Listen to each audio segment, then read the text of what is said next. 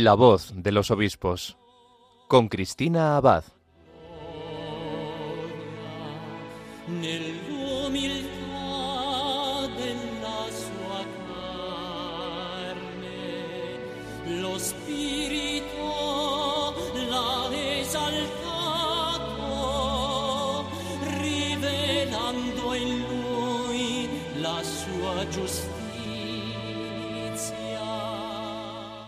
Muy buenas noches, querida familia de Radio María. Un cordial saludo de quien les habla, Cristina Abad. Bienvenidos a este nuevo programa de La Voz de los Obispos. Como cada 15 días, nos reunimos aquí, en la emisora de la Virgen, para acercarnos un poco más a las vidas de nuestros obispos, a la experiencia de su ministerio y para dar a conocer las realidades de sus diócesis, de su misión y la obra que el Señor realiza en sus vidas.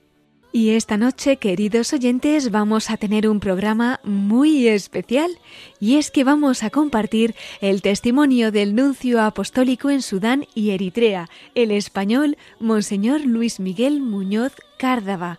Como algunos sabrán, debido a la guerra que padece Sudán desde que estalló el conflicto el pasado 15 de abril, debido a los combates entre el ejército sudanés y las fuerzas de apoyo rápido, un grupo paramilitar legalizado, pues Monseñor Muñoz tuvo que ser evacuado. La Nunciatura ha sido saqueada, como las otras embajadas y tantos otros lugares de esta nación, y en estos momentos, pues, se encuentra en España. Aquí en Radio María hemos tenido el honor de recibir su visita esta semana, precisamente en un día más que significativo para él, en el que cumplía tres años de su ordenación episcopal, el 25 de julio, en la solemnidad del apóstol Santiago. Pues en estos estudios, Monseñor Muñoz nos concedió una entrevista en la que, además de compartir su testimonio vocacional, la experiencia de su ministerio, pues nos habla también de la durísima realidad que desde abril están viviendo los sudaneses y tantos refugiados en los países vecinos en el marco de esa dolorosa guerra que está dejando tantos muertos y heridos. De todo ello nos hablará don Luis Miguel Muñoz, a quien hoy vamos a dedicar el programa íntegramente. Y es que hoy tendremos la oportunidad de conocer el dolor de nuestros hermanos africanos que lamentablemente está silenciado por otra parte del mundo. Esta noche, en la voz de uno de nuestros obispos, como nuncio apostólico, como representante del Santo Padre en Sudán, vamos a escuchar el clamor de estos hermanos y juntos vamos a pedir también la paz para esta nación y, cómo no, la gracia de la esperanza. Así que, queridos oyentes, vamos a invocar, como siempre, a la Virgen María, a la Reina de la Paz, para que nos acompañe durante esta emisión y de su mano comenzamos la voz de los obispos.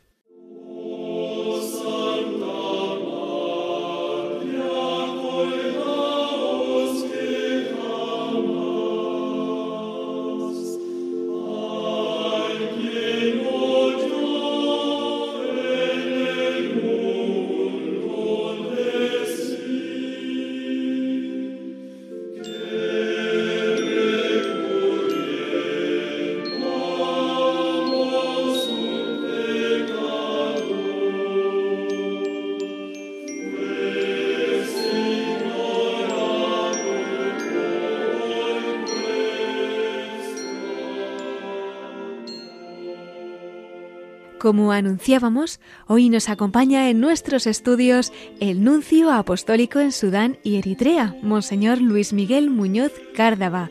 Él nació en la provincia de Segovia, en la localidad de Vallelado, en 1965. Es licenciado en Derecho por la Universidad Complutense de Madrid, fue alumno del Seminario Mayor de Toledo, compañero de nuestro director, el padre Luis Fernando de Prada, y también estudió en el Instituto Superior de Estudios Teológicos de San Ildefonso de la misma ciudad. Fue ordenado sacerdote en 1992 por el cardenal don Marcelo González Martín, entonces arzobispo de Toledo, por lo que se incardinó en esta archidiócesis. Seguidamente fue enviado al Pontificio Colegio Español de Roma para completar su formación. Obtuvo el doctorado en Teología Dogmática en la Pontificia Universidad Gregoriana y posteriormente realizó la licenciatura en Derecho Canónico en la Pontificia Universidad de la Santa Cruz. En 1994 fue llamado a colaborar en la Secretaría de Estado del Vaticano. En 1999 ingresó en la Pontificia Academia Eclesiástica y en el año 2001 entró a formar parte del Servicio Diplomático de la Santa Sede. Desde entonces ha desempeñado su misión en las nunciaturas apostólicas de Grecia, México, Bélgica, Italia, Australia, Francia y Turquía el 31 de marzo del año 2020, fue nombrado por el Papa Francisco arzobispo titular de Nasai, Numidia, y nuncio apostólico en Sudán y Eritrea, en África. Recibió la consagración episcopal el 25 de julio de ese año de 2020. La ceremonia tuvo lugar en la Catedral de Toledo y estuvo presidida por el cardenal Pietro Parolín, el secretario de Estado del Vaticano. Entre otras cosas, en su discurso, el cardenal Parolín hablaba de la preparación de don Luis Miguel Muñoz para llevar, decía, a las diferentes culturas y al centro de las tensiones y de los desequilibrios que atraviesan a la humanidad una palabra sabia, ponderada, valiente y capaz de dejar vislumbrar, aún en situaciones dramáticas, un horizonte de esperanza que nace del Evangelio pues las palabras del cardenal Parolín parecían proféticas entonces, y esta noche vamos a saber por qué.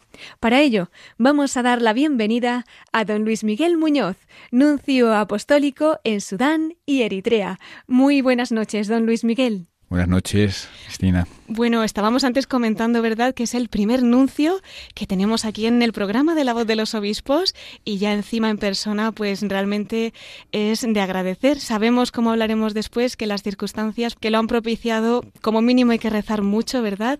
pero pues hoy puede ser testigo de ello y aquí de la mano de la Virgen vamos a contar con la oración de tantos, tantos oyentes.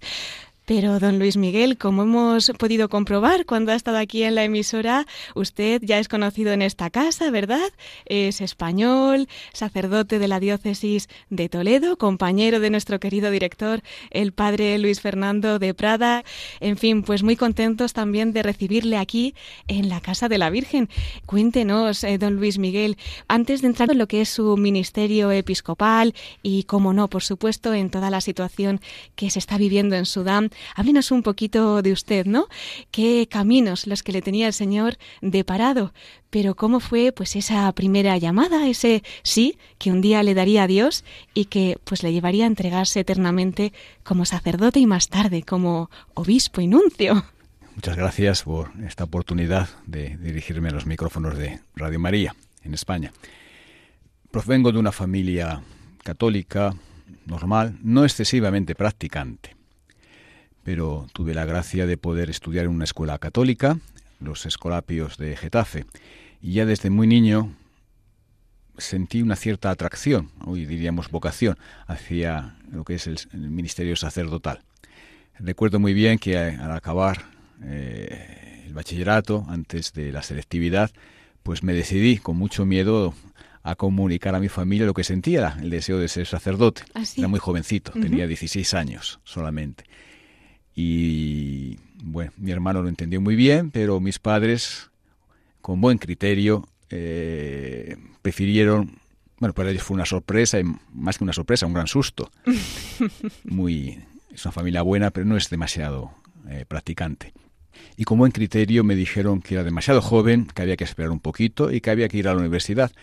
Y confieso que cuando mi padre me dijo eso, sentí que era la voz de Dios, una certeza una gran certeza de que era lo que Dios quería. No era el momento, había que esperar y fui a la universidad, estudié Derecho en la Complutense, en Madrid, y también recuerdo que años después era muy buen estudiante, sacaba buenas notas, pero no estaba muy contento. Mi padre me dijo una vez, mira, te vemos no demasiado contento, acaba la carrera y vete al seminario si quieres, pero, pero hay que esperar un poquito. Y así fue, después ya, eh, ya con el estudio acabado, casi acabado, fui al Seminario de Toledo por diversas circunstancias, Dios me llevó al Seminario de Toledo, que ha sido un regalo inmenso para mi vida, mi formación. Los años de seminario se suele decir que son los más felices de la vida. Es verdad, pero también son años duros. Yo, hubo momentos maravillosos, pero también momentos de, lucha, de discernimiento, de, confusión. No todo es no todo son rosas, también hay espinas pero son años eh, que me han marcado para siempre. Entre ellos, claro, no solamente la, presencia de los operarios diocesanos, los superiores, de tantos compañeros, éramos más de 100 seminaristas, es algo maravilloso. Y, por supuesto, también la figura inmensa del cardenal don Marcelo González Martín, cuya sombra pues, y su presencia y espiritualidad y, y celo apostólico pues entusiasmaba a todos nosotros jóvenes. Sí, realmente la huella que ha dejado don Marcelo es em, grandísima. Yo no sé si eran veintitantos obispos los que ahora mismo pues están ejerciendo su ministerio episcopal y que venían precisamente de ese seminario, ¿no? Y que han tenido también pues en don Marcelo ese padre y pastor eh, el número, los números cantan, la cantidad lo tenemos, la calidad solamente Dios la podrá juzgar al final de la historia. Yo hace, hoy justamente, hoy justamente, hace tres años fui ordenado obispo en la Catedral de Toledo y bueno, eh, vino de Roma, no es normal cuando para los nuncios, el cardenal secretario de Estado, cardenal Pedro, Pietro Parolín, pero tuve eh, la emoción y la alegría de ser ordenado obispo con la casulla, una de las casullas de don Marcelo, que lleva su escudo el día de Santiago, patrón de España, y para mí ha sido un, honor. Me siento muy honrado de, poder ser, entre comillas, un hijo espiritual del cardenal don Marcelo, que nos enseñó el amor a la Iglesia, el amor al Concilio Vaticano II, el amor a la evangelización, eh, total y absoluto, sin condiciones. Una vida austera, sobria, de servicio, de entrega y de fidelidad total al Señor y a la Iglesia y al Papa. Pues en un día como, como hoy, ¿verdad? En el que le felicitamos no solo aquí en Radio María, sino oyentes del mundo entero que ahora mismo estarán escuchándole en los distintos continentes. Cuente con esa oración. Y bueno, pues qué significativo también en un día de Santiago Apóstol, ¿verdad? Que también pues el Señor le regalara esa plenitud de su sacerdocio que un día años atrás, en 1992, pues ya también usted de alguna manera entregaría al Señor.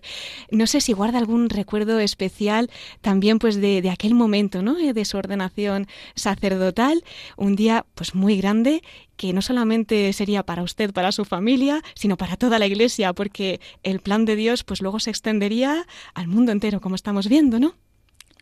Sí, me recuerdo que estaba sereno, emocionado, pero sereno.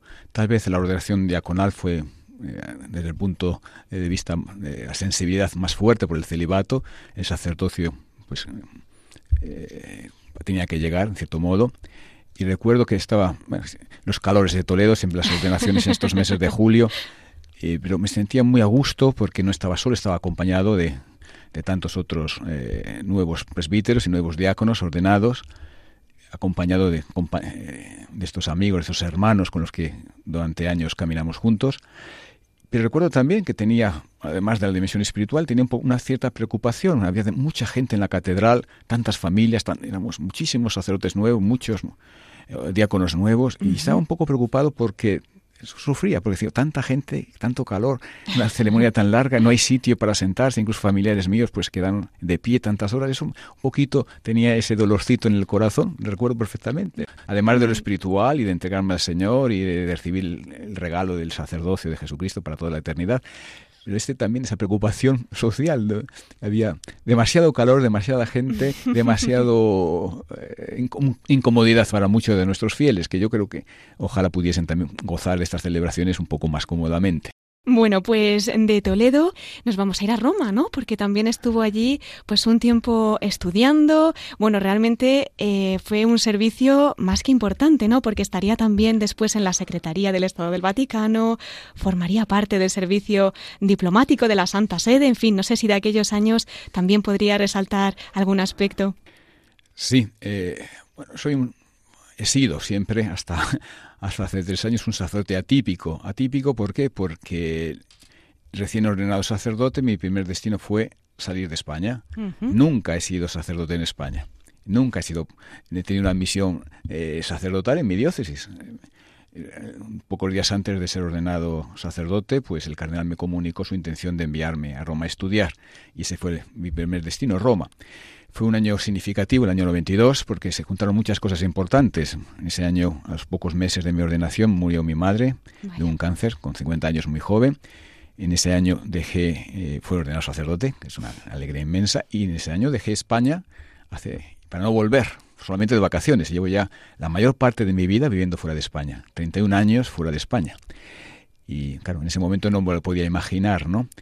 Y sí, eh, el cardenal decidió, gracias a Dios en Toledo había bastantes vocaciones, enviar un, grupito, éramos cinco sacerdotes jóvenes, a estudiar a Roma, Colegio Español, las, universidades de Roma, y entre ellos estaba yo, recién ordenado.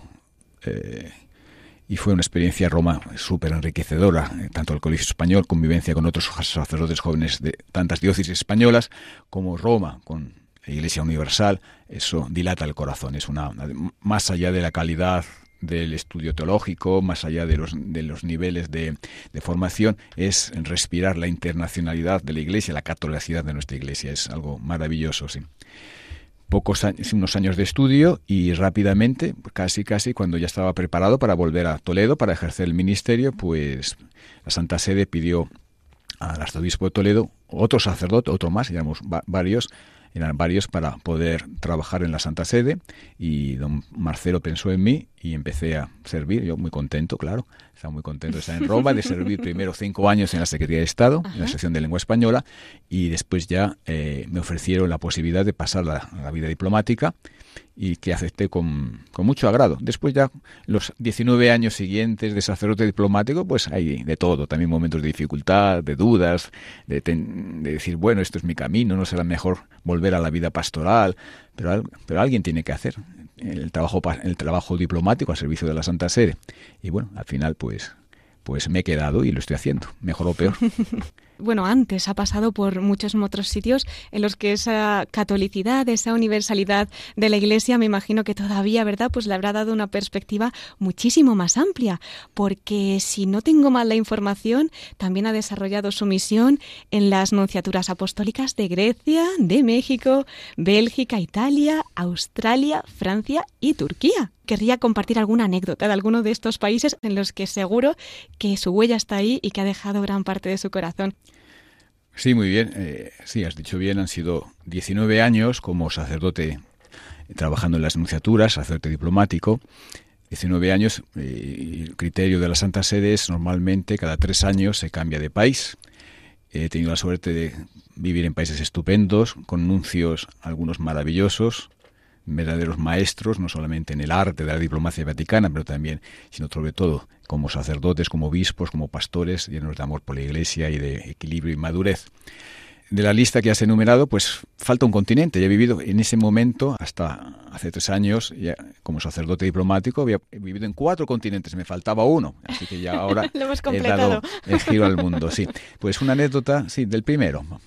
Del primero. Eh, fue destinado a Grecia, un destino provisional, porque era la primera visita que un papa, Juan Pablo II, hacía a, Grecia, Atenas. El nuncio estaba solo y, me enviaron unos meses para ayudar.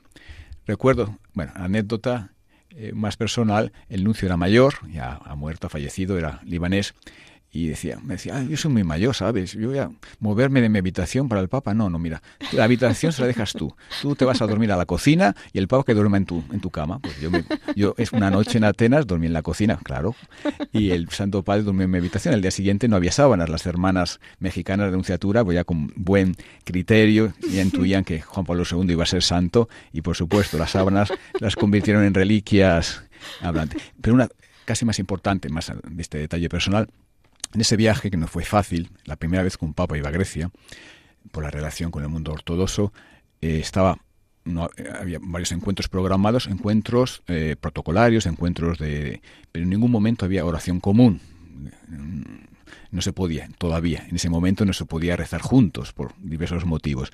Recuerdo perfectamente que el Papa Juan Pablo II, la primera visita que hizo, nada más llegar al aeropuerto, fue el arzobispo mayor de Atenas, y después, en privado, en privado, el arzobispo con otros obispos griegos, ortodoxos, claro, devolvieron la visita al Papa en la Anunciatura. Y en ese momento tuvieron un encuentro privado, y al salir, el Papa Juan Pablo II, fatigado, con dificultad, decía, ahora que no hay cámaras, que no hay micrófono, vamos a rezar juntos, el Padre Nuestro, ustedes en griego, nosotros en latín. Y, fue un momento para mí muy, muy bonito, en el comedor de la Anunciatura, los cardenales con el Papa, unos poquitos más en latín y ellos en griego, y sí que hubo oración juntas. Oficialmente no pudo ser, pero en privado sí que hubo oración de hermanos. Pues en un día como hoy, ¿verdad? Que, puede también salir a la luz parte de ese misterio que el Señor les, les, regaló y que de alguna manera pues uniría tantos corazones. Ahora seguro que también San Juan Pablo II estará desde el cielo velando por todas estas misiones y como no, pues también la suya, ¿no? Porque, bueno, yo no imagino lo que pasaría por su corazón cuando un 31 de marzo del año 2020 llega esa noticia de que el Papa le ha nombrado pues arzobispo titular de Nasai en Sudán y Eritrea. Eh, decíamos antes, ¿verdad?, que un 25 de julio en esa solemnidad de Santiago Apóstol pues ya sería consagrado obispo y ha compartido parte de esa emoción, también pues teniendo tan presente al cardenal don Marcelo, esa casulla, pero lo que es el momento de la noticia, cuando Dios le pide ese sí, ¿qué pasa por su corazón? ¿Cuáles fueron los sentimientos que, afloraron? Sí, eh, son momentos muy, muy fuertes, muy, intensos en la vida. Personal, recuerdo perfectamente dónde me encontraba, estaba en Turquía, en Estambul, y el cardenal secretario de Estado, eh, Pietro Parolin, me llamó. Al recibir la llamada, del carnet secretario de Estado, ya sabes, o muy bueno o muy malo. Digo, ¿qué será? ¿Qué será? Tiene un poco de, miedo y un poco de temor, pero después me imaginé que era eh, posiblemente, digo, puede, puede ser normalmente eh, el nombramiento del Santo Padre, no, te nombra anuncio. Eh, sabía que de llegar a ser nuncio me tocaba África, es lógico y es bueno y lo quería. Llegar a África, nunca he estado en África, era la primera vez y lo quería, pero soy sincero, decía, había varios países libres donde uno dice, bueno, más o menos, ya sabes, si me nombran, pues de estos cuatro o cinco, y digo, lo que, Señor, lo que tú quieras, pero si es posible que no sea caliente, que yo sufro mucho por el calor, que sea fresquito, no me importa que sea pobre, pobre, no me importa, el más fresquito, o por lo menos que no sea el más caliente. yo tenía en mente, sabía cuál era el más caliente. Cuando el cardenal me llama, Santo Padre, te nombra anuncio, pues una gran alegría, es un, estaba junto al Bósforo, eh, muy contento, sí. ¿Y ¿Dónde? Y cuando dijo Sudán, digo, ay Dios mío, Jartún es la capital más cálida del mundo. Dios digo, Dios mío, no, no me has escuchado y me quedé un poco perplejo, tanto que no me salía el italiano, estaba balbuceaba, hace mucho calor, mucho calor, sí, pero vas a estar muy bien, ay señor, pero...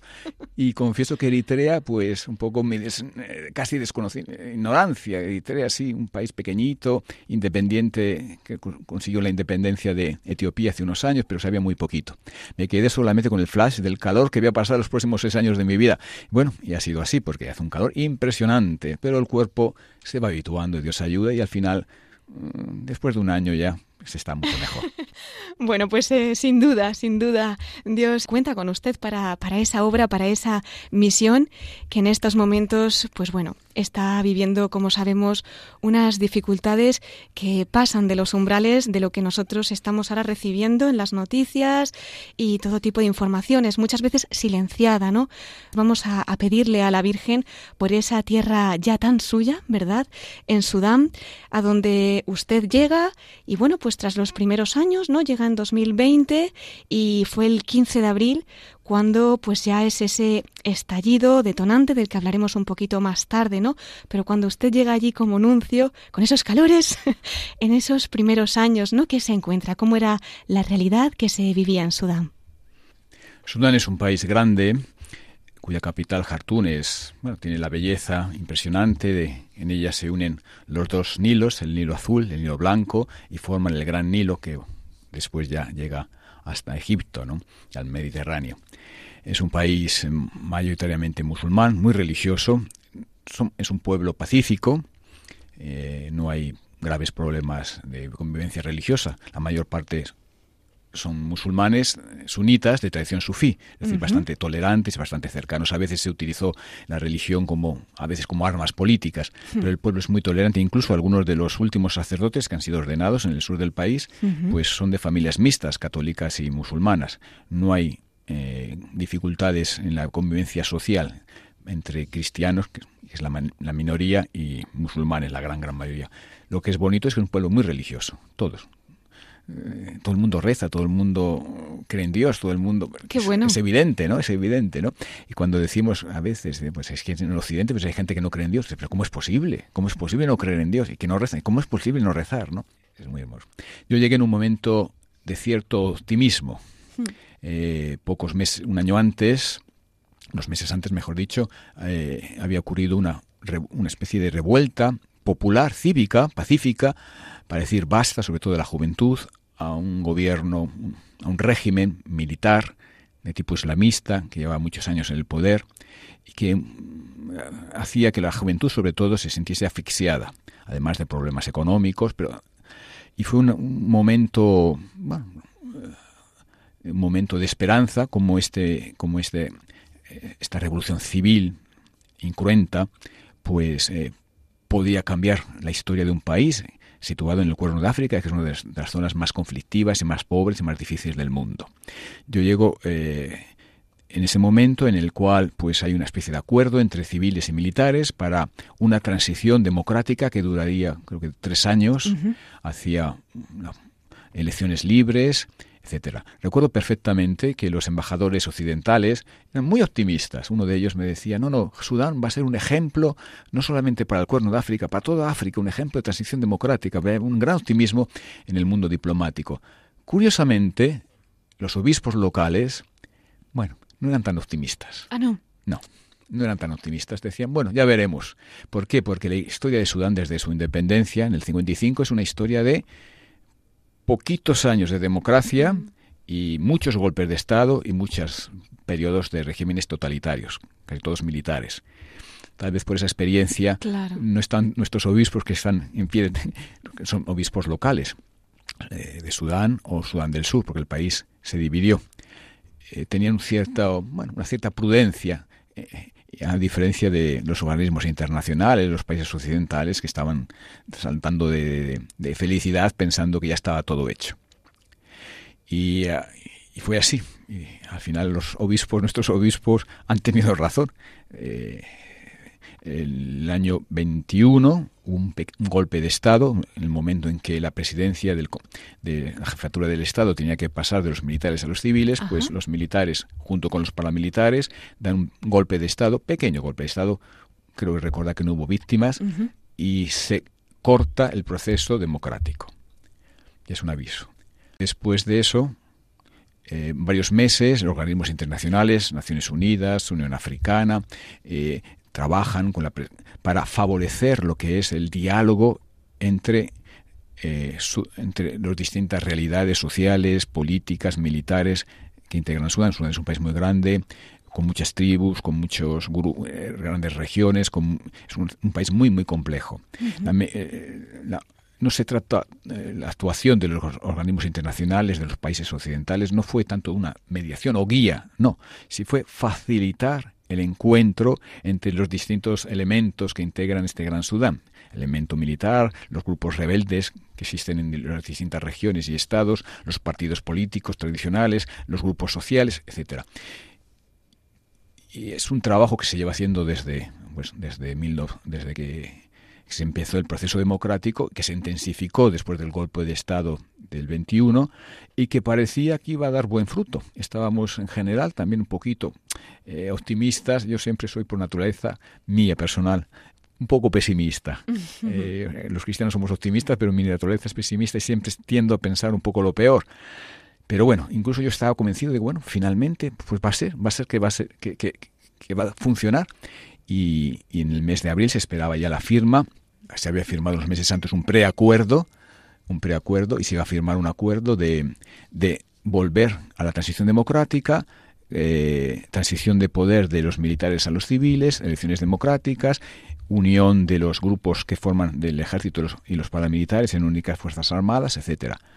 Y en ese momento, en esa coyuntura de cierta esperanza, yo estaba muy contento también porque parece ser eh, una, un deseo inmenso, una reivindicación importantísima para nuestra Iglesia Católica en Sudán, que se podría conseguir la nueva constitución, el reconocimiento de la personalidad jurídica de la Iglesia Católica y de las otras minorías. la Iglesia Católica existe, es un millón de católicos, pero no tiene, no, no tiene reconocida la personalidad jurídica. Hay ah. libertad religiosa, pero a veces es difícil traducirla en, a nivel jurídico, en, hechos concretos, eh, que, por esta falta de este vacío legal, ¿no? Y con mucho trabajo y mucho esfuerzo y muchas ayudas, pues estábamos a punto de poder conseguirlo, por lo menos en la Constitución, en los grandes acuerdos marcos, y después ya se, haría el desarrollo legislativo posterior. Y eso era abril, así vivimos la Pascua con gran alegría y a los pocos días yo viajaba a celebrar la Pascua Oriental con los eritreos, hay muchos eritreos eh, en refugiados, en campos de, refugiados en, Sudán, iba a celebrar la Pascua con ellos y en ese viaje, pues esta, eh, fue el 15 de abril, el día antes de la Pascua, que pues, oriental, estalló la guerra, que a todos, a mí el primero, nos, nos pilló completamente eh, de un modo eh, improvisado, una sorpresa. Yo no me lo creía. El chofer dice, me están llamando que hay bombardeos. Digo, no, no, serán, será que hay fiestas, que hay bodas, no puede ser si todo va muy bien. No, no, no, no. Y era así, fue una sorpresa, una, una maldita, maldita sorpresa. Pues eh, vamos a invitar ahora a nuestros oyentes, llegados a este punto álgido en el que tenemos que lamentar la llegada pues de ese estallido que en Sudán ha provocado tantísimas víctimas, tanto sufrimiento, tanto dolor y del que usted es testigo y puede también dar voz a, todas esas almas, a todo ese sufrimiento. Vamos a invitar a nuestros oyentes a que mientras escuchamos esta canción, pues puedan reposar un poquito todo lo que hemos compartido hasta ahora, dando gracias a Dios también por su ministerio episcopal y vamos a pedir por esa misión que tiene ahora como nuncio en Sudán, en Eritrea, y enseguida pues contándoles los detalles, ya avanzamos que infelizmente pues muy tristes, pero no sin esperanza, ¿verdad? Porque estamos en la radio de la Virgen, pero del que hoy pues vamos a, a ser testigos también gracias a usted. Volvemos enseguida y estamos con Monseñor Luis Miguel Muñoz, nuncio apostólico en Sudán y Eritrea.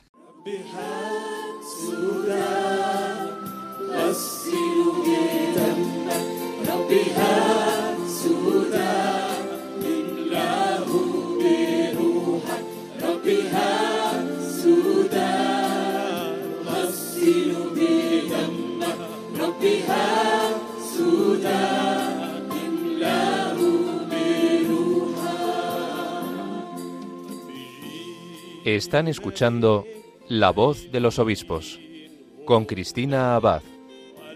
Radio María.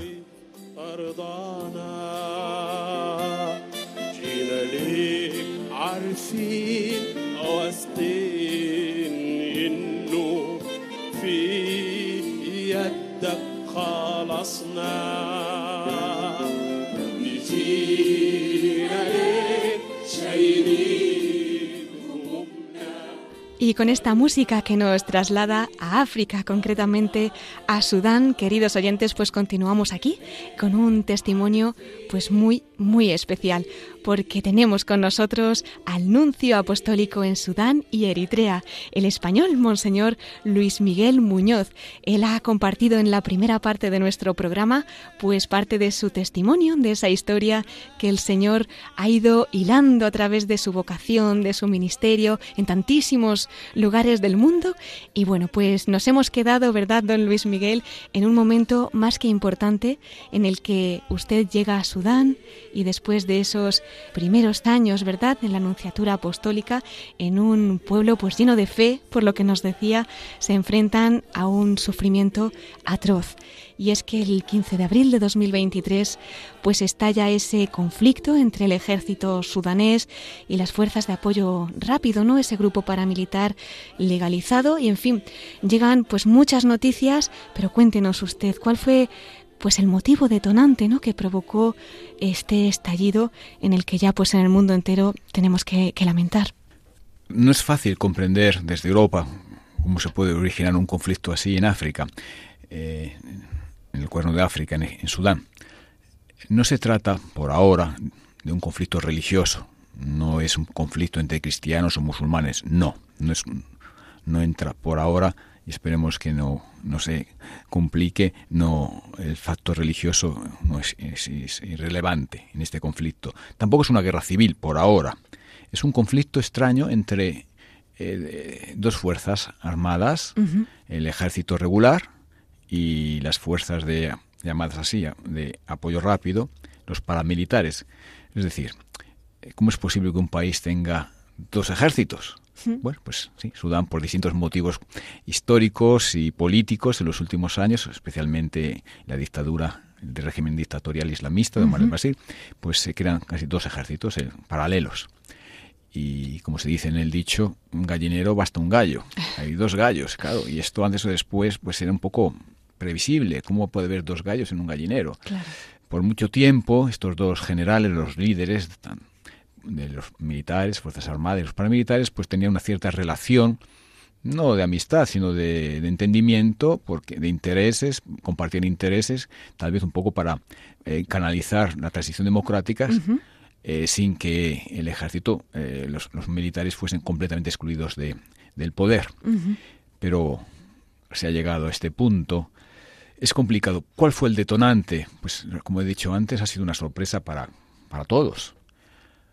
Yo he escuchado comentarios de que podría ser, y tal vez sea así, podría ser que tal vez eh, ciertos grupos vinculados al régimen anterior, de tipo islamista, dictatorial, pues eh, tenían interés en hacer, hacer saltar eh, los acuerdos que iban a llegar de, renovación del camino democrático y de una transición hacia eh, el gobierno civil. Posiblemente, posiblemente uno de los elementos que haya favorecido, causado este, esta agresión mutua y este, y este estallido de violencia haya sido un poco seguramente ese deseo por parte de algunos de que todo saltase por los aires para no avanzar eh, en libertad civil y democrática. Y así se ha llegado a un conflicto extraño entre dos fuerzas militares del mismo país, donde la gente, los civiles, están en medio de, pues de estas dos fuerzas armadas potentes, con muchas armas, que se están matando, están destruyendo el país y la gente está en medio, víctima de... Eh, yo creo que la gente, la mayoría no está ni con uno ni con otro, la gente intenta no morir y sobrevivir. Sudán es, uno de los, es un país pobre y antes de, de la guerra antes de que estallase el conflicto, ya en Naciones Unidas hablaba que para este año estaba previsto, por desgracia, que en torno a los 16 millones de personas necesitarían ayuda humanitaria urgente. Ahora, ahora, a 100 días del inicio de la guerra, a 100 días del inicio de la guerra, estas cifras han multiplicado. Dos tercios del país está en situación de, de de necesidad urgente de ayuda humanitaria. Y la guerra continúa adelante, el conflicto, el cual es verdaderamente brutal. Y muy triste porque se está destruyendo la capital, se está destruyendo ellos, entre ellos, sudaneses, eh, grupos militares, paramilitares, algunos son soldados mercenarios, están destruyendo la riqueza del país, están destruyendo la ciudad. Y no es fácil reconstruirlo, será muy difícil, muy complicado. Don Luis Miguel, ¿cuál es la situación actual en estos momentos? Bien, eh, la guerra estalla, el conflicto en todo el país, pero en poco tiempo eh, muy poco tiempo, el ejército regular, las Fuerzas Armadas, toman el control de casi todo el país. Es decir, la mayor parte de Sudán hoy está controlado por las Fuerzas Armadas y hay situación de relativa paz, menos en dos lugares. La capital, claro, es una ciudad muy grande, Jartún, 7-8 millones de habitantes, es el núcleo del poder, y la región sufrida del Darfur, que es una región grandísima, donde los paramilitares tienen una fuerte presencia. En estas dos zonas, la capital y en el Darfur, la guerra no solamente no se ha parado, sino que se, ha intensificado en, crueldad, en violencia, en muertos, en, y por desgracia no hay la situación, pasan los días, las semanas, los meses y no hay, la situación está bloqueada, no es evidente que ninguno de los dos fuerzas pueda prevalecer sobre los otros. Hay intentos de mediación internacional, por ahora se ha conseguido muy poco, algún día de, de, tregua, no siempre respetada, pero la guerra continúa, en estas zonas sobre todo, provocando no solamente muchos muertos, y, sino necesidades, pobreza, hambre. La capital es una ciudad sin ley, donde la gente intenta sobrevivir como puede, más allá de las bombas, de las balas, hay que comer, hay que buscar comida, hay que y todo vale, todo vale. Son, eh, son momentos trágicos y dramáticos, me decían que es normal también, por desgracia, que no solamente eh, violencia física, violencia contra las mujeres, eh, violaciones, incluso se llega a hablar de que incluso había tráfico humano de jóvenes o chicos y chicas, posible tráfico humano, son noticias en confirmar, claro, es muy difícil, pero eh, en estas situaciones dramáticas pues sale lo peor del corazón humano, también lo mejor en algunas personas, pero también lo peor, la necesidad crea monstruos. Hmm. Don Luis Miguel, nos han llegado también informaciones de que han sido ocupadas pues universidades, residencias, pero también pues muchas iglesias, incluida la Anunciatura, ¿no? Eh, ¿Cómo se han vivido estos momentos? ¿En qué situación se encuentran ahora? ¿Qué nos puede contar? Pues sí, esto está ocurriendo en, la capital, Jartum. De hecho, la guerra estalla el 15 y el día siguiente, domingo, yo estaba en la anunciatura con las hermanas, acogimos al cardenal eh, emérito de Jartum, estaba con nosotros un hombre mayor, y estamos celebrando misa y ya el día siguiente, es decir, 24 horas después del inicio del conflicto, los paramilitares entraron en la sede de la, de la Anunciatura, que es una embajada, son, supuestamente son sedes hmm. inviolables, pero vete a hablar de Convención de Viena, eh, no se entiende, ¿no? Gracias a Dios no pasó nada, salieron, pero yo ya me asusté. En primer día, segundo día de la guerra ya entran, ya no, no se respetan las embajadas, lo cual a los pocos días entraron otros grupos y otros entran en varias embajadas, la embajada de Europa, de muchos países, incluso amenazando de, con armas a los embajadores para saquear, para robar, para... Y esto ha ocurrido en, en todas las embajadas, creo que todas han sido saqueadas, todas, incluso me, enviaron alguna, alguna, fotografía de la embajada de Estados Unidos, que suelen ser las más seguras, ¿no? ¿Por qué? Porque eh, los civiles extranjeros, el cuerpo diplomático, todo el mundo ha evacuado, eh, casi todo el mundo, creo, eh, y están las residencias, las embajadas, pues pues a disposición de están abiertas. La anunciatura nos ha llegado noticias de que fue ocupada, saqueada, y me imagino que cuando Dios quiera que podamos llegar algún día pronto, volver a acabar la guerra, pues vamos a encontrar muy poco, no solamente por los saqueos de los grupos militares o paramilitares, sino también por la necesidad de la gente que, que, necesita cualquier cosa para poder comprar o vender o cambiar. Y yo creo que no encontraremos nada, todo será habrá sido pues tomado o, destruido. No se trata solamente de unas acciones contra embajadas, no, no, ni contra las iglesias, es verdad, también la catedral católica ha sido ocupada, fue ocupada y, saqueada, la cuya, pero han sido también otras catedrales, la catedral gótica, la catedral copta, la catedral anglicana y muchas mezquitas. no, no es cuestión religiosa y la mayoría de, centros universitarios, de, centros comerciales, negocios, tiendas, casas privadas, todo está, está saqueado, destruido las comunidades religiosas también han tenido que salir, ¿no? Nos impresiona tantísimo el testimonio de los misioneros, imaginamos el sufrimiento tan grande de tener también pues que ser evacuados, abandonar sus misiones. Sí, ha sido muy triste, muy triste. En Jartum, bueno, en Sudán la presencia católica es minoritaria, pero es una presencia eh, viva y hay una vida religiosa, muchos sacerdotes, religiosas locales y otros son misioneros de tantos otros países con una gran fraternidad y entendimiento. Y ha sido traumático para todos, para todos nosotros ha sido traumático tener que, salir o evacuar. Algunos, los extranjeros, pudieron ser, no todos, algunos evacuados por sus países de origen, muchos otros han tenido que salir para salvar la vida, para no morir, situaciones dramáticas de vida o muerte, y han tenido que eh, salir de la ciudad con los medios disponibles. Eh, ahora mismo en Jartum ya no hay religiosas, solamente, no, perdón, solamente quedan unas poquitas salesianas, una madre polaca y unas eh, de la India, en el sur de la ciudad, que intentan desesperadamente pues eh, recibir ayudas y poder comprar un poco de alimento para las familias más pobres, como muchas mujeres con niños pobres, en la zona sur de, de, de Jartum. Me comentaba una de ellas, la, madre polaca, que eh, bueno, las, sus vecinos, que una zona muy pobre, pues tienen mucho miedo. En esa zona no había tantos bombardeos como en el norte y se refugiaban por las noches, venían, eh, las hermanas les daban de comer, a los niños y a ellas un poquito y dormían en, el, en la casa de las religiosas. Tenían la costumbre de rezar, de rezar el rosario antes de, de, por las noches y me comentaban que hace unos días rezando el rosario las hermanas, con las madres, con muchas señoras, una de ellas tenía un bebé en los brazos, pues una de las balas dio al bebé. No sé si habrá muerto, me imagino que sí. Lo cual son momentos trágicos, trágicos. Es horrible. Eh, no solo otras hermanas, las combonianas, que la presencia de San Sudán fue evangelizado por Daniel Comboni, San Daniel Comboni, la presencia de los combonianos o combonianas es eh, magnífica, extraordinaria. Eh, la madre provincial italiana la llamé, eh, como vamos, y me dijo que ellas llevan la clínica, maternidad, la maternidad mejor de toda Sudán, la, más desarrollada, la mejor, y con un gran dolor me dijo que, claro, no había luz, no había electricidad, aguantaron como pudieron, pero los niños en las incubadoras murieron todos, tuvieron que cerrar y ha sido tomada ya por, por grupos, algunos grupos armados estas noticias se difunden. En Italia se difundió, hmm. gracias a un voluntario italiano, pues otra noticia muy, muy triste. En un orfanato público de la ciudad, al estallar la guerra, pues era muy difícil conseguir alimento.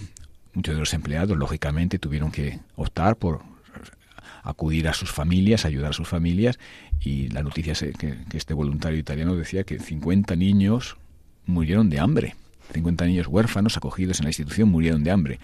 Eh, y estos son pequeños detalles de lo que está ocurriendo, son situaciones eh, de una inmensa tristeza. Los religiosos, las religiosas, la mayoría han tenido que salir, algunos del país, otros han, eh, se han marchado a otras ciudades, a otros lugares, para poder continuar haciendo una, una labor Muchos católicos, sobre todo eh, refugiados de Sudán del Sur, que vivían en Jartum, pues están intentando, han intentado volver a su país de origen, lo cual significará que posiblemente el el futuro el número de católicos en Sudán disminuirá, porque muchos han preferido volver a Sudán del Sur, a pesar de que también Sudán del Sur es un país frágil, donde ha habido conflictos, eh, conflictos internos y una guerra civil creo que en Jartum actualmente, además de estas religiosas salesianas, heroicas, hay otro también, un padre salesiano de la India que está con ellas, y hace unos días me llega noticia de que un padre capuchino eritreo que estaba atendiendo a la comunidad eritrea, son miles de eritreos en Jartum, son chicos y chicas que salen de, Eritrea por diversos motivos y, esperan en Jartum poder obtener eh, miles y miles, eh, poder obtener eh, un visado, un permiso para volar, para empezar una, vida mejor en los países occidentales, especialmente en Canadá, que es el país que, los acoge últimamente más abierto, pues eh, ha aguantado lo que ha podido, pero al final pues han tenido que salir, porque ya era, la situación era invivible. No solamente bombas, guerra, hambre, incluso violencia sexual, violencia brutal. Y ha ayudado como ha podido a los últimos eritreos que, que estaban allá, algunos posiblemente morirán porque son enfermos, no pueden desplazarse y esperan la muerte. Pues estamos francamente sobrecogidos, ¿verdad? Y, y realmente tampoco podemos ni imaginar el dolor tan grande que, que estarán experimentando allí en Sudán pero de alguna manera desde aquí queremos acompañarles como podamos, ofreciendo con nuestra oración y no queremos que, se pierda ni un ápice de esa sangre derramada, de ese sufrimiento de tantos inocentes y muchos de ellos que además están falleciendo pues en olor de caridad, ¿no? Con situaciones como la que nos ha comentado y tantos otros pues víctimas también de, de esta situación. Don Luis Miguel, ¿hay algo que podamos hacer? ¿De qué manera podemos ayudar? Aquí al menos desde Radio María, con la oración. Pero si hay algo más, tomamos nota. Pues la oración es muy importante. En nuestro mundo eh, occidental, ¿verdad? Parece ser que rezar es, perder el tiempo y no es así. La oración es fundamental y yo estoy muy contento de verdad de estar aquí con vosotros en Radio María porque sé que muchos de los oyentes de Radio María rezan y rezan mucho y rezan bien. Yo pediría que no se rezase solo por las guerras europeas. Eh, llevo una semana en España y en las parroquias, en las iglesias, rezamos por la guerra en Ucrania y Rusia, claro que sí. Pero hay otras guerras hmm. olvidadas en países donde, además de la guerra, son países pobres que ya tienen dificultades eh, precedentes. Yo les pediría, por favor, a los oyentes de Radio María, que sé que rezan mucho, rezan por la paz, a la Virgen María, Reina de la Paz, que unan la guerra de Ucrania y Rusia, unan por favor también el nombre de Sudán. Es verdad que son musulmanes, pero la mayoría, pero también hay cristianos y son hermanos nuestros. Y es gente buena, muy sufrida, que lleva ya muchos años situaciones difíciles, años, décadas, y que, por, por desgracia, en este momento están no avanzando, sino están retrocediendo en situaciones eh, dramáticas. Por favor, por favor, no se olviden en sus oraciones de Sudán. Y el futuro, ahora, el futuro, cuando la guerra pasará, ojalá que Dios quiera cuanto antes, el Señor en su corazón tome, toque el corazón de estos, de estos generales, de los líderes militares, paramilitares, políticos, para que de algún modo misterioso, milagroso, puedan, se pueda llegar cuanto antes a una paz definitiva, a una paz definitiva. Y después hay que, lógico, eh, con generosidad, todos deberemos poquito contribuir a, a dar esperanza. Es un país lleno de juventud. Juventud. Hay muchos niños, muchos jóvenes que merecen un futuro mejor. Y hay que ayudarlos una vez que pase la guerra, incluso ahora, para poder reconstruir el país y que ellos, con su fuerza, con su tenacidad, con su creatividad, con su esfuerzo, puedan construir un, Sudán eh, de progreso, de, de, fraternidad, de libertad, pero necesitan un empujón, sobre todo la guerra es devastadora, va a quedar todo arrasado, las grandes ciudades arrasadas y van a necesitar no solamente eh, nuestro apoyo moral, nuestra oración que es fundamental para que acabe la guerra, pero también el futuro seguramente eh, ayuda económica para dar ese primer empujón y que ellos puedan después, la gente joven, que es mucha y muy valiosa en Sudán, puedan reconstruir su país pues en medio de ese atroz dolor que se está viviendo con la guerra en Sudán, así vamos a pedírselo a la Virgen nosotros. Invitamos a toda la familia de Radio María, que es la suya también, a orar por esta intención y querría dejar también un mensaje especial pues para todos nuestros oyentes, trabajadores y este equipo que también desde aquí pues queremos ser misioneros y colaborar en la misión donde la Virgen nos lleve para poder acercar a su hijo a tantas almas la misión, eh, todos, todo cristiano tiene una dimensión misionera, evangelizadora. Y pediría, sí, a toda la familia de Romaría, pues, por favor, que no se olviden de Sudán, de rezar y algún día, ¿por qué no?, alguna ayudita, alguna cosita para dar ese empujón de salida, empujón de salida. Y que sientan, cuando hablen de Sudán, sientan que es un país, aunque culturalmente es lejano y distante, pero es un país hermoso, donde la gente es buena, muy sufrida y muy religiosa. Y esto nos tiene que ayudar a sentirnos hermanos en la oración. Es da gusto ver que todo el mundo reza, sin cristianos, musulmanes. Eso es muy hermoso. A mí, yo sufro más en Europa donde no hay nadie reza, mucha gente reza en la María, pero menos gente reza, ¿no? Se vive sin, sin trascendencia, sin y eso me duele más que en África o en estos países donde hay tanta fraternidad en el sentido de apertura a la trascendencia, apertura a Dios. Pues cumpliremos esa misión, no nos vamos a olvidar de ustedes y vamos a llevar pues a todos los sudaneses también en nuestro corazón. Lo ponemos todo en el corazón de María y precisamente es ahí siempre donde concluimos nuestro programa con la voz de nuestros obispos en el corazón de nuestra Madre, en el corazón de María. Queríamos que compartiera con nosotros a modo de sello mariano pues alguna vivencia especial, alguna anécdota que recuerde eh, haber experimentado muy especialmente en el corazón de la Virgen. Bueno, eh, sí, comparto, es una vivencia bueno, de juventud, en momentos de, discernimiento vocacional. Y como he dicho previamente, eh, quería ser sacerdote, mi, mi, familia con buen criterio me dijo que había que esperar, fui a la universidad y estando en la universidad, pues bueno, se abren otras oportunidades y estaba en años de un poco de lucha. Por una parte sentía esa llamada posible vocacional sacerdotal, pero también hay otras cosas que me gustaban en el mundo, ¿no? Y cosas buenas. Y estaba un poquito en luchas internas y a veces esas luchas me hacían un poco, eh, un poco triste, un poco desanimado. Recuerdo perfectamente, como, lo comparto, tal vez hay jóvenes que escuchen la Radio, María en esta situación un poco de, de discernimiento sobre el futuro, sobre la vocación, la misión.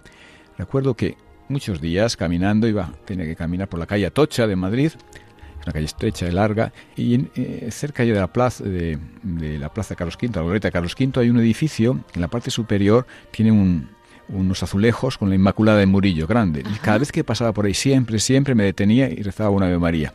Bueno, y así durante muchos años, de jovencito y ya un poco más maduro. Un día, regresando de la universidad, estaba con esas luchas internas, que sí, que no, que, que voy al seminario, que no voy, que me quedo, que muy confuso, que aquí, que allá. Y estaba triste, estaba mal. Recuerdo perfectamente que toda esa confusión me hacía mucho daño, estaba... Y en un momento, estaba caminando por la calle Atocha, hacia la glorieta Carlos V, y en un momento recibí una luz, una, una certeza, una certeza. Tengo que ir al seminario ya, y una gran paz y alegría en un momento. Pero mi sorpresa fue esa certeza. Dios quiere ya que vaya al seminario, ese es tu camino. Me dio paz y alegría inmensa.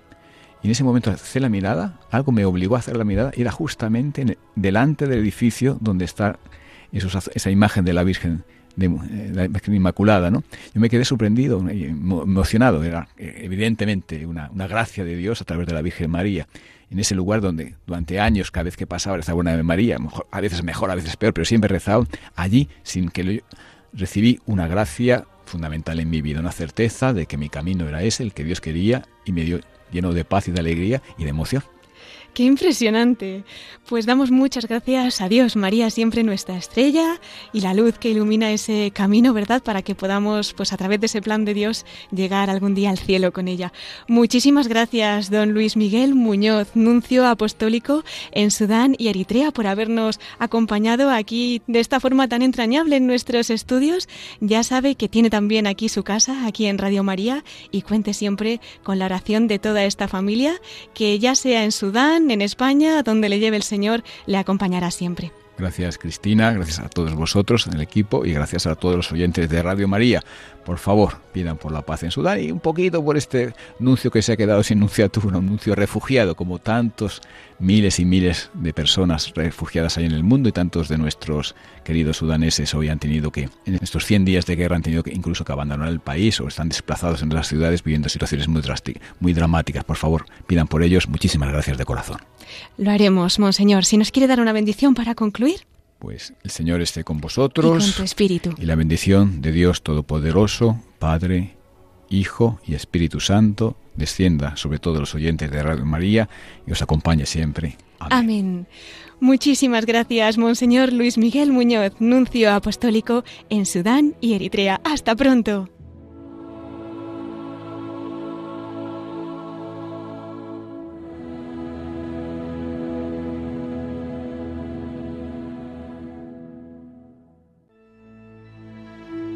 Pues queridos oyentes, hemos llegado ya al final de nuestro programa. Ya saben que pueden encontrar este y todos nuestros programas en el podcast de Radio María. También los pueden pedir llamando por teléfono al 91 822 8010 o a través de nuestra página web entrando en radiomaria.es en el apartado de pedidos de programas. También puede ser por correo electrónico escribiendo a pedidos de programas arroba radiomaria.es. Bueno, antes de concluir, les recuerdo una vez más nuestro correo electrónico para todos aquellos que nos quieran escribir. Lo pueden hacer a la voz de los obispos arroba radiomaria.es. Agradecemos una vez más a don Luis Miguel Muñoz, nuncio en Sudán y Eritrea, la entrevista que amablemente nos ha concedido visitando esta sede de Radio María, en la que ha compartido con nosotros su testimonio personal, la experiencia de su ministerio y nos ha contado de primera mano la dura realidad que está padeciendo Sudán en medio de una guerra que no parece por ahora que vaya a terminar. Queridos oyentes, unidos en oración especialmente por Sudán y, cómo no, por su nuncio apostólico, muchísimas gracias también a ustedes por acompañarnos. Les invito a seguir en la emisora de la Virgen con las noticias que les ofreceremos ahora en el informativo de Radio María. Se despide Cristina Abad. Hasta dentro de 15 días, si Dios quiere, a la misma hora, a las 9 de la noche, las 8 en Canarias. Nos volvemos a encontrar en dos semanas. Hasta entonces, y siempre con María, Reina de la Paz, en la voz de los obispos.